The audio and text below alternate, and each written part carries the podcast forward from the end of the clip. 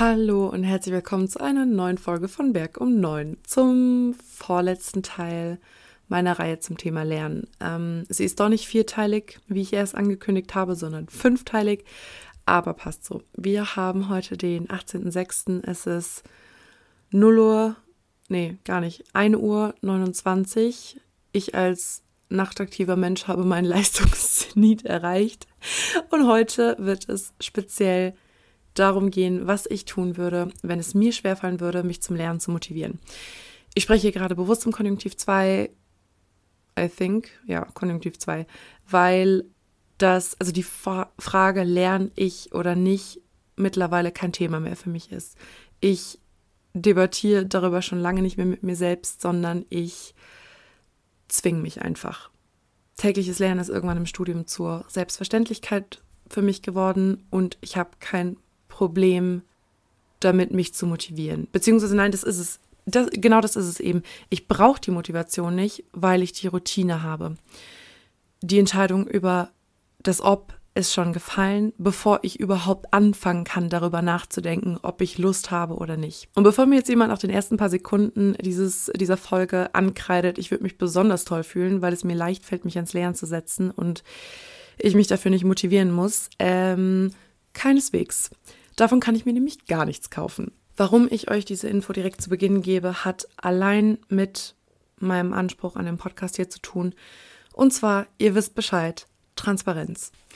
Ich will einfach, dass ihr wisst, dass die Tipps, die ich euch heute geben werde, nicht durch meine Erfahrung legitimiert sind. Ich bin nicht in der konkreten Situation, aber ich kann euch genau sagen, was ich tun würde, wenn ich in der konkreten Situation wäre.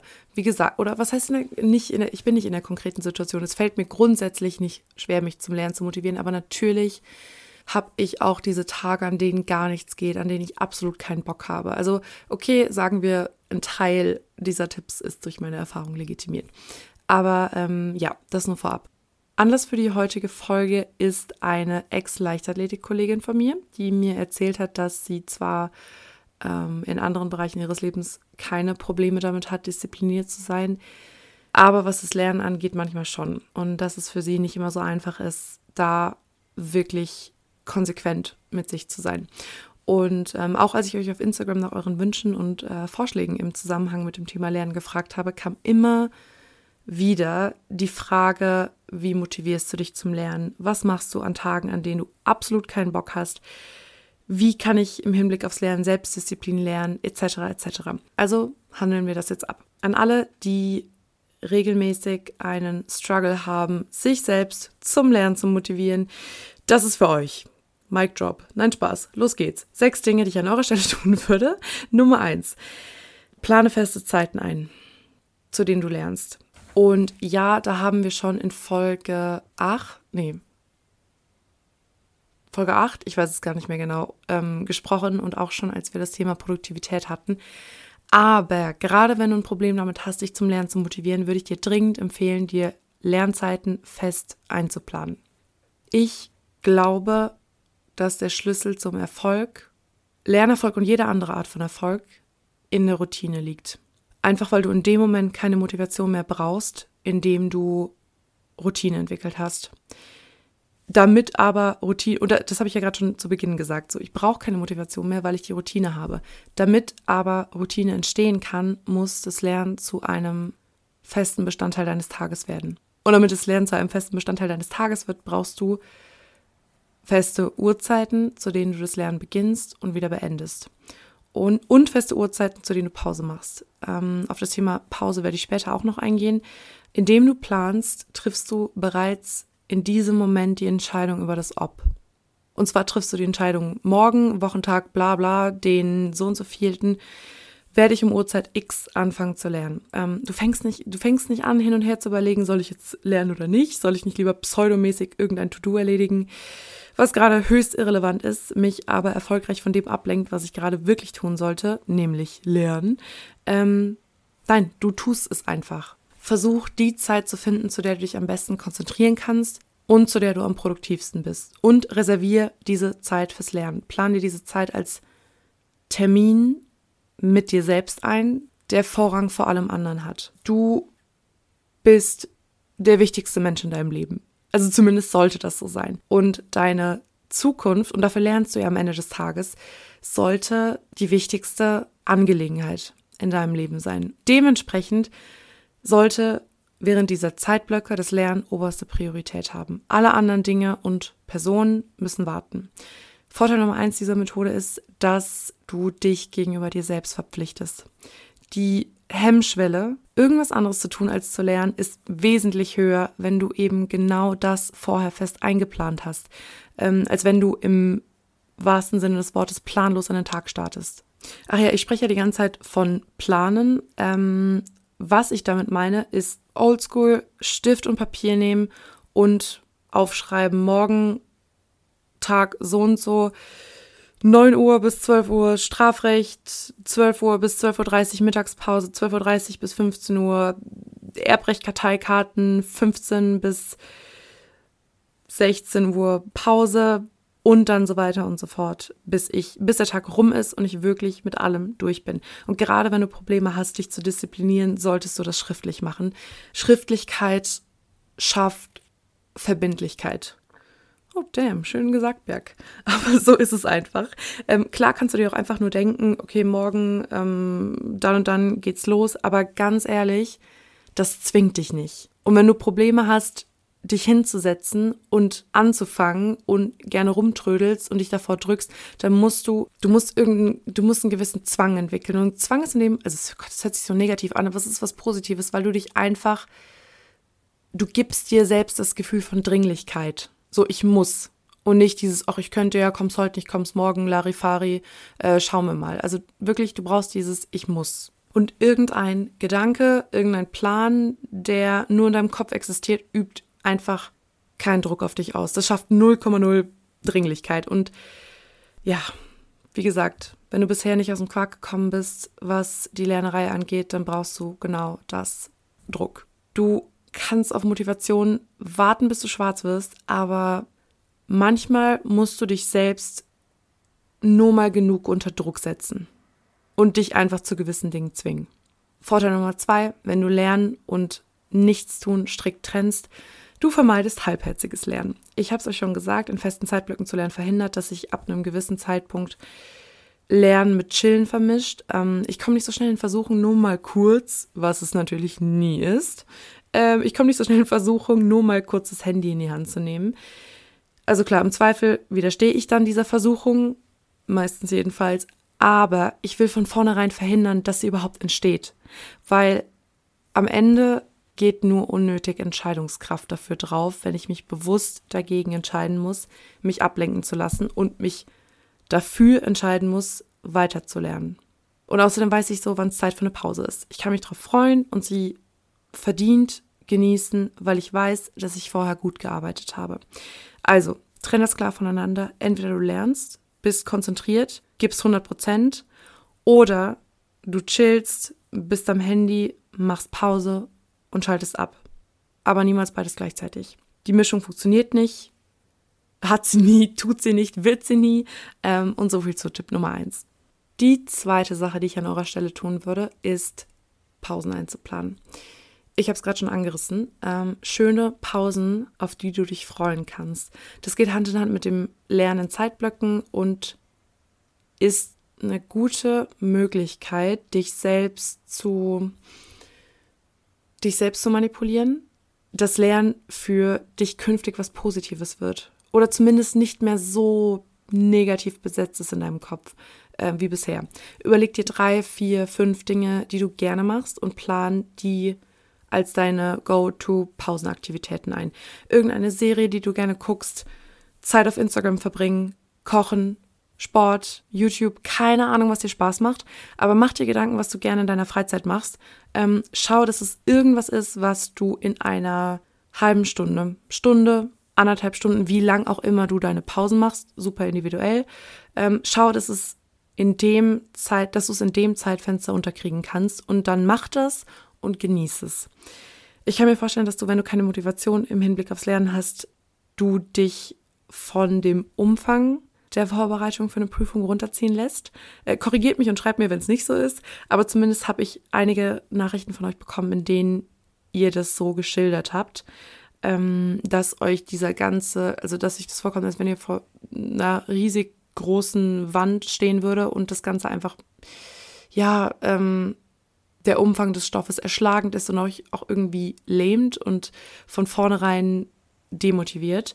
Ähm, nach dem Motto, es ist sau viel Stoff und deswegen kann ich mich von vornherein nicht aufraffen, anzufangen. Ja, verständlich. So habe ich mich in der Examensvorbereitung auch immer wieder gefühlt.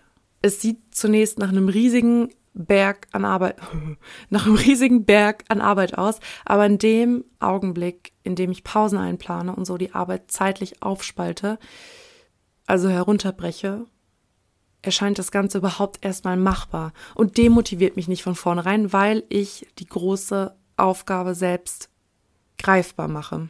Ja, das ist Vorteil Nummer eins. Vorteil Nummer zwei am Pauseneinplan ist, ähm, klar, Erholung. Auch dafür sind Pausen wichtig. Dein Kopf ist einfach irgendwann voll. Und Vorteil Nummer drei, wenn Pausen, in denen du was Schönes machst, Bestandteil, was ich, was ich vielleicht noch kurz sagen könnte zu ähm, Vorteil Nummer eins. Ich weiß nicht, ob es jetzt klar war, warum ich gesagt habe, warum Pausen gut sind, aber du splittest deinen Tag. Du hast nicht mehr, okay, ich muss heute acht, neun, zehn, elf, zwölf Stunden lernen, sondern du hast, du sagst dir, okay, ich lerne jetzt eine Stunde und dann mache ich eine Pause. Und muss ich jetzt nicht erklären. Eine Stunde hört sich im Vergleich zu, ich muss zehn Stunden lernen, schon deutlich angenehmer an und überhaupt erstmal machbar für dich. Ja, ich glaube, das war klar. Pausen, durch Pausen deinen Tag splitten und so die Aufgabe machbar erscheinen lassen. Was ich zu Vorteil Nummer drei sagen wollte, wenn du Pausen, in denen du was Schönes machst, Bestandteil deines Lerntages werden, dann wirst du künftig mit dem Lernen selbst was Schönes verbinden.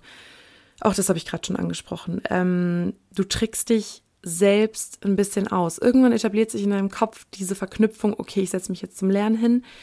Das heißt, in zwei Stunden gönne ich mir 15 Minuten Instagram und dann nochmal zwei Stunden später was weiß ich, eine Folge Suits und dann nochmal zwei Stunden später gehe ich Food shoppen. Du verstehst das Konzept. Nimm der Lernerei diesen negativen, demotivierenden Aspekt, den du damit verbindest. So viel dazu. Tipp Nummer drei, belohn dich. Auch der Tipp soll die Ursache des Problems beheben, also deine Demotivation im Hinblick aufs Lernen, und zwar indem du eine positive Assoziation herstellst.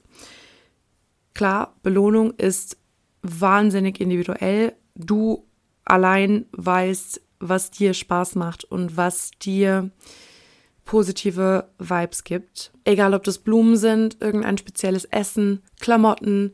Äh, das ist übrigens meistens äh, mein Go-To-Belohnungstrio: Blumen, Essen, Klamotten. Oder irgendwas Immaterielles, so wie Zeit für dich, mit der du dich bewusst äh, belohnst. Aber überleg dir was und plan das ein. Ob nach jedem einzelnen Lerntag, einmal in der Woche, einmal im Monat, deine Entscheidung. Ich würde es davon abhängig machen, wie groß der zeitliche und finanzielle Aufwand deiner Art von Belohnung ist. Übrigens, das ist auch ein Tipp, den ich mir selber zu Herzen nehmen kann, weil es mir, mir fällt es unfassbar schwer, mich zu belohnen und mich einfach selbst mal in Ruhe zu lassen und zu sagen, ich habe was gut gemacht und mal kurz innezuhalten und ähm, mir selbst was zu gönnen. Also ich, nee, ich kann es nicht, aber ich arbeite dran. Beispiel, ich habe mir, und da habe ich es tatsächlich mal hinbekommen, ich habe mir im Rap, das heißt in der Examsvorbereitung, oh Gott, Leute, ich glaube, das habe ich jetzt schon einige Male gesagt, aber ich habe trotzdem irgendwie immer das Gefühl, äh, den Jura-Slang übersetzen zu müssen. Ähm, Im Rap habe ich mir für samstags nachmittags immer mal wieder irgendwas Besonderes zu essen eingekauft ähm, nicht, was jetzt besonders fancy war, aber etwas, von dem ich wusste, dass es mir gute Laune machen würde. Zumindest für einen kurzen Moment. Ähm, und so hatte ich was, auf das ich mich nach fünf Stunden Probeklausur freuen konnte, womit ich mich für die bisherige, weil das halt immer eben samstags war, ähm, von 8.30 Uhr bis 13.30 Uhr und womit ich mich für die bisherige Lernwoche belohnt habe. Und womit ich mich zumindest ein kleines bisschen fürs Lernen am Sonntag motiviert habe. Ja, Leute, für einen kompletten Lerntag an einem Sonntag habe ich auch manchmal einen kleinen Push gebraucht. Tatsächlich. Dazu ab und an frische Blumen für den Schreibtisch und schon war alles nicht mehr ganz so schlimm. das meine ich eben mit diesem Tipp, dass du dich ab und zu belohnen solltest. Denn ganz ehrlich, Fazit, wir, also wir Menschen sind ziemlich einfach gestrickt. wir können uns easy selbst konditionieren. Also mach dir das zunutze. Belohn dich. Ganz ehrlich, wenn diese Belohnung deine Motivation von 0,0 auf 0,1 hebt, dann war es das schon wert. Wenn du wirklich bei 0 bist und so gar keinen Drive hast, würde ich, würd ich alle Register ziehen und auch zu so einem banalen Mittel wie Belohnung durch Blumen, Essen, was auch immer greifen und dir so zumindest einen kleinen Anreiz schaffen. Ja, und das war's für heute.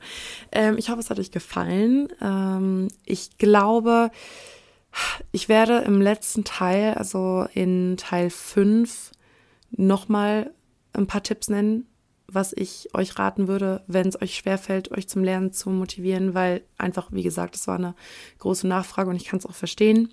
Vor allem, wenn man in der Schule Dinge lernt, auf die man keinen Bock hat, wo man sich wirklich äh, zu zwingen, wo man sich wirklich zwingen muss, sich dafür hinzusetzen oder im Studium irgendwas hat, was, äh, womit man nicht so gut zurechtkommt. Also ähm, das nur abschließend, ich verstehe das, dass ihr keinen Bock habt, aber wir müssen halt trotzdem irgendwie alle durch, damit wir eines Tages einen vernünftigen Abschluss haben. Ne? Und ähm, ja, ich denke, deswegen werden nochmal ein paar Tipps kommen. Und ähm, ich hoffe wirklich sehr, dass es euch weiterbringt, dass es euch hilft, euch künftig ein bisschen schneller dran zu setzen. Ähm, genau. So, das dazu. Ich danke euch fürs Zuhören. Danke für eure Aufmerksamkeit. Wir hören uns und bis dann.